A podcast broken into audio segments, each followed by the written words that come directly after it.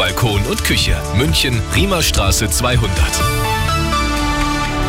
Grüß Gott, es ist 15 Uhr, die Nachrichten mit Sebastian Uhl. Zuerst das Wichtigste aus München und der Region.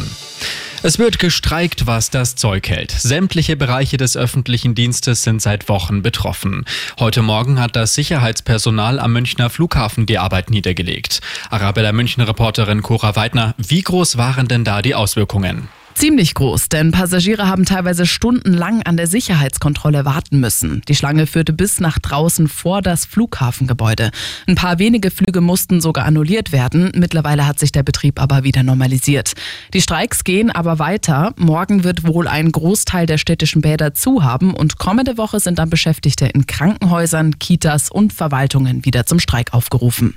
Alle Infos zu den Streiks finden Sie auch gesammelt auf radioarabella.de. Nach dem Amoklauf von Hamburg kommen immer mehr Details ans Licht. Der Täter war ein ehemaliges Mitglied der Zeugen Jehovas, habe die Gemeinde aber im Streit verlassen.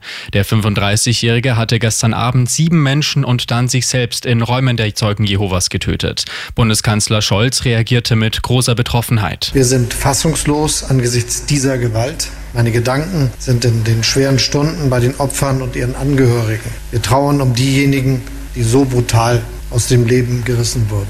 Der Täter stammte aus Memmingen, wuchs in Kempten auf und lebte auch eine Zeit lang bei uns in München. Jahrelang lagen die Beziehungen zwischen Saudi-Arabien und dem Iran auf Eis. Jetzt wollen die beiden Länder ihre diplomatischen Beziehungen offenbar wiederherstellen. In einem ersten Schritt sollen sich die Außenminister treffen, heißt es. Die Rivalität hatte in den vergangenen Jahren auch immer wieder zu militärischen Konflikten geführt. Und das ist sonst noch los in München und der Region.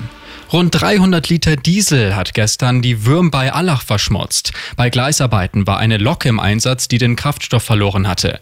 Grund war wohl ein technischer Defekt. Die zuständigen Behörden konnten den ausgelaufenen Diesel absieben.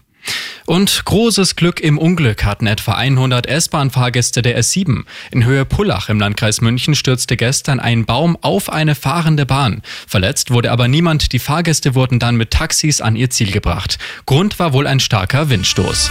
Immer gut informiert. Das Update für München und die Region wieder um halb vier. Und jetzt der zuverlässige Verkehrsservice mit Andy Karg. Hallo liebe Autofahrer.